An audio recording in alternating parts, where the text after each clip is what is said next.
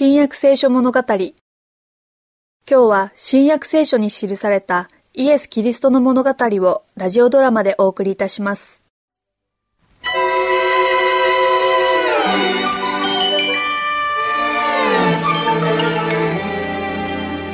ヘロデご機嫌が悪そうね。誰かがあなたのご気分を損ねたの？あなたの心配事を愛しい妻の私に言ってちょうだい。ヘロデ、何を悩んでいるの？お前には関係のないことだ。あなたに関わることは皆私にも関わることよ。あなた。それは、荒野の男のことなのだ。あのバプテスマのヨハネのこと？その男がどうしたの？何かあったの？彼が何かしたの？部下を何人か連れて、その男が説教をするのを聞きに行ったのだ。本当に？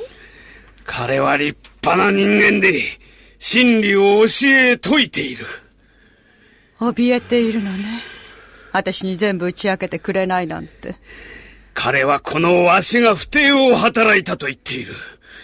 つまり、お前との不法な縁組を非難しているのだ。私との？私は自分の兄弟からお前という人を奪ったのだそれは違うわ私はあなたの方を愛しただけだわ。だからあなたの兄弟を捨ててあなたのところへ来たの。どこが間違ってるの？私は自分を襲う邪念から逃れたいのだ。邪念ですってお前のことだあの荒野のみすぼらしい髭を生やした男は、大胆にも王であるあなたにそんなことを言ったの。それも人前で。彼は面と向かって、真剣な顔でそう言ったのだ。そして私は。彼の言うことを信じたというわけあなたは私を追い出すつもりなのわしがそんなことをするはずがないことは、お前が一番よく知っているはずだ。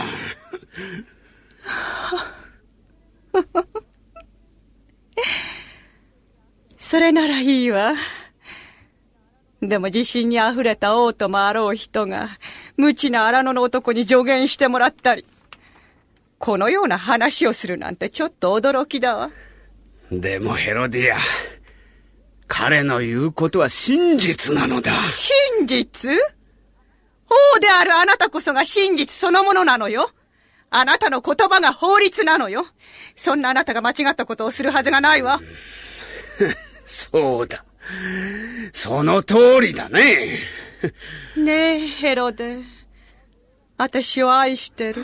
もちろんだとも、ヘロディア。お前もそれを疑ってはいないだろう。疑うですって？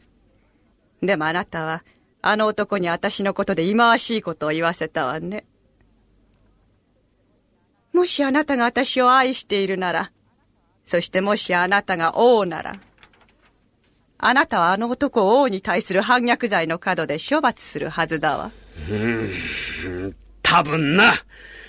だがヘロディア、バプテスマのヨハネはいい人だし、それに彼の言うことは。彼はあなたと私を侮辱したのよ。私にはどうでもいいことだけど。王であるあなたには大変なことなのよ。あなたの進化は皆、あなたが王として間違ったことをするはずがないということを知らなければならないし、一人としてあなたやローマの皇帝に逆らう言葉を口にしてはいけないのよ。あの男を呼び出して、捕まえてちょうだい。バプテスマのヨハネを牢屋にぶち込んでちょうだい。わかった。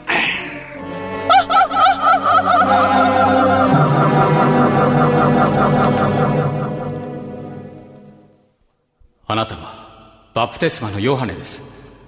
私たちはあなたの弟子です。あなたは何週間もこの牢獄に入っておられます。なぜですか？私が言いたいのは、そのナザレのイエスのことです。あなたは彼の出現を告げ知らせ、道を整えられました。あなたは彼のために多くのことをしてこられました。でもあなたが困難に直面しているというのに、なぜ彼はあなたのために何にもしてくれないのですか？今こそ彼がイスラエルの王であることを宣言すべき時です。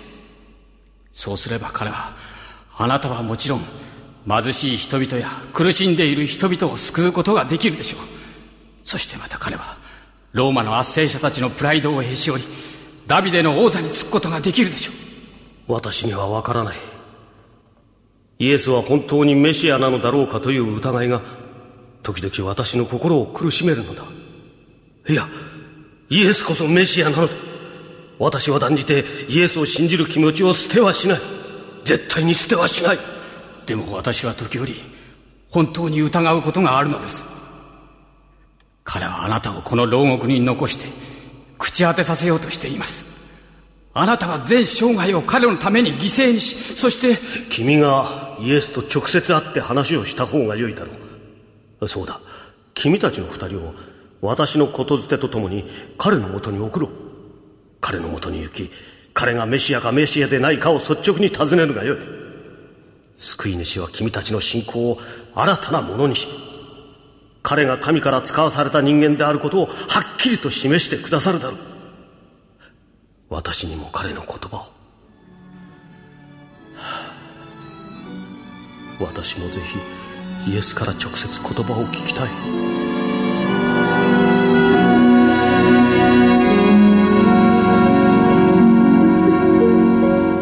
エス様。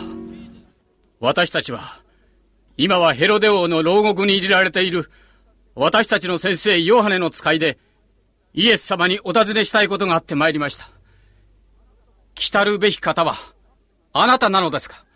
それとも、他に誰かを待つべきでしょうか？先生私たちが連れてきたこの男は、悪霊に取り憑かれていますサタンよ。この人から出て行け。二度と入るな。おお私は治った。ありがとうございます、先生。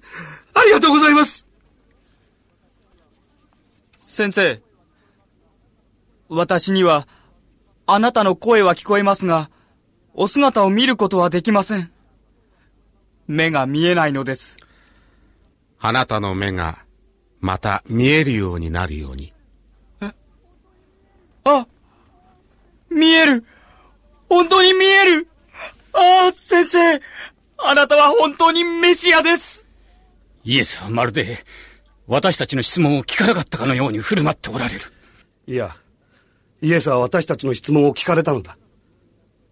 私は、私はイエスがこれらの病人や苦しんでいる人や盲人を皆治すことによって答えておられるのだと思う。だから彼がメシアであることを疑うことはもはやできない。さあ、牢獄へ戻ろう。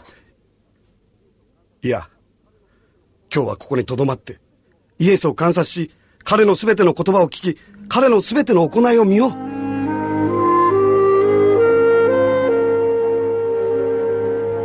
日が暮れていきました。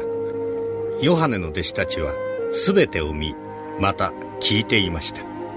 ついにイエスは彼らを呼び寄せられましたてあなた方が見聞きしていることをヨハネに報告しなさい。私につまずかない者は幸いである。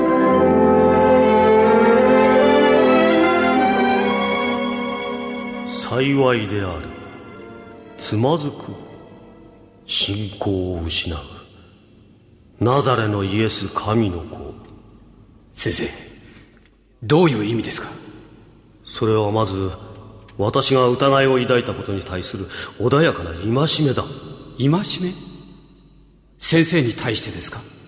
第二にそれはキリストのこの世に対する使命の本当の性格をとてもはっきりと示している。私は神に身を捧げる。それが生きるためであれ死ぬためであれどちらであれ最善のものがイエスの役に立つのでありそれゆえ私はイエスを愛するのだイエスの本当の使命。彼は王としてダビデの王座につき私たちをローマの圧政から解放するはずではないのですか？イエスの使命。つまり彼の仕事は武器を用いて王権や国を倒すことではない。そうではなく憐れみと自己犠牲の生活を通して人々の心に語りかけること。そして愛だ。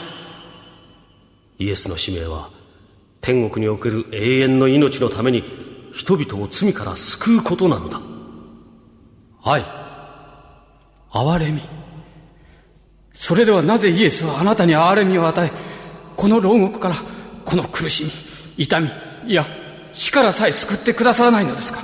救い主の使命は憎しみや非難によってのみイスラエルの指導者や祭司たちから勝利を得ることができるのだ私はこの牢獄でキリストの先駆者として心から喜んで苦しみを受けているのだ。私はキリストご自身が飲み干される杯から飲むだけだ。愛に満ちた恵み深き神よあなたの御心が行われますように。